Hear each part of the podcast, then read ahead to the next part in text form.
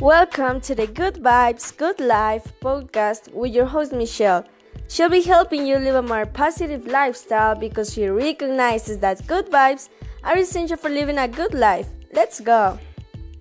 Hey, what's up, everyone? It's Michelle, and the truth is, you can live the life of your dreams and spend hits of happiness, but all of it starts with the way you use your mind. So, good morning, good night, good afternoon to everybody. It doesn't matter what time you're listening to me, but I'm going to talk about something that for most of you is normal or maybe easy to practice. But you know what? For me, and I think some of you, it's a word that isn't part of our vocabulary. Most people associate it with a 90, 60, 90 body in the case of women, or having the best biceps of the world in the case of men. And I think you have already got the idea that I'm talking about how to be a chan chan chan healthy person. Living a good life can mean something different for everyone, but maybe most of us think it means being fitness or drinking eight glasses of water every day or just eat fruits and vegetables in big portions. But what really keeps us healthy and happy as we go through life? There are lots of answers out there. Maybe you have already imagined all those Insta stories of people who are rich and famous and building empires at work, and we believe those stories, and we would like to be there. In other cases, we are constantly told to lean into work, to push harder and achieve more. We're given the impression that these are the things that we need to go after in order to have a good life.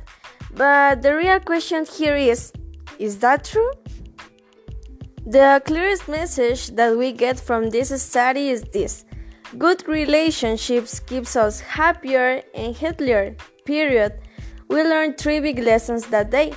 The first is that social connections are really good for us and the loneliness kills. It means that if you are socially connected to your family, friends, or community, you will be physically healthier and hooray! You might live longer than people who are less well connected. The people who were the most satisfied in their relationships at age 50 were the healthiest at age 80.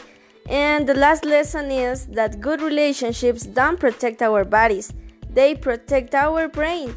That the people who really feel they can count in the other person in times of need, those people's memories stay sharper longer and the ones that feel they really can't count on the other one experience earlier memory decline. So, what about you? Let's say you are 25 or you are 40 or you are 16. It might be something simple as replacing screen time with people time or reaching out to that family member who you haven't spoken to in years. Well, I will just finish saying you something. Time is not there to be the best warrior. Time was created for you and me to create the best experiences. There is only one time for loving, and for an instant, speak for that. The good life is built with good relationships.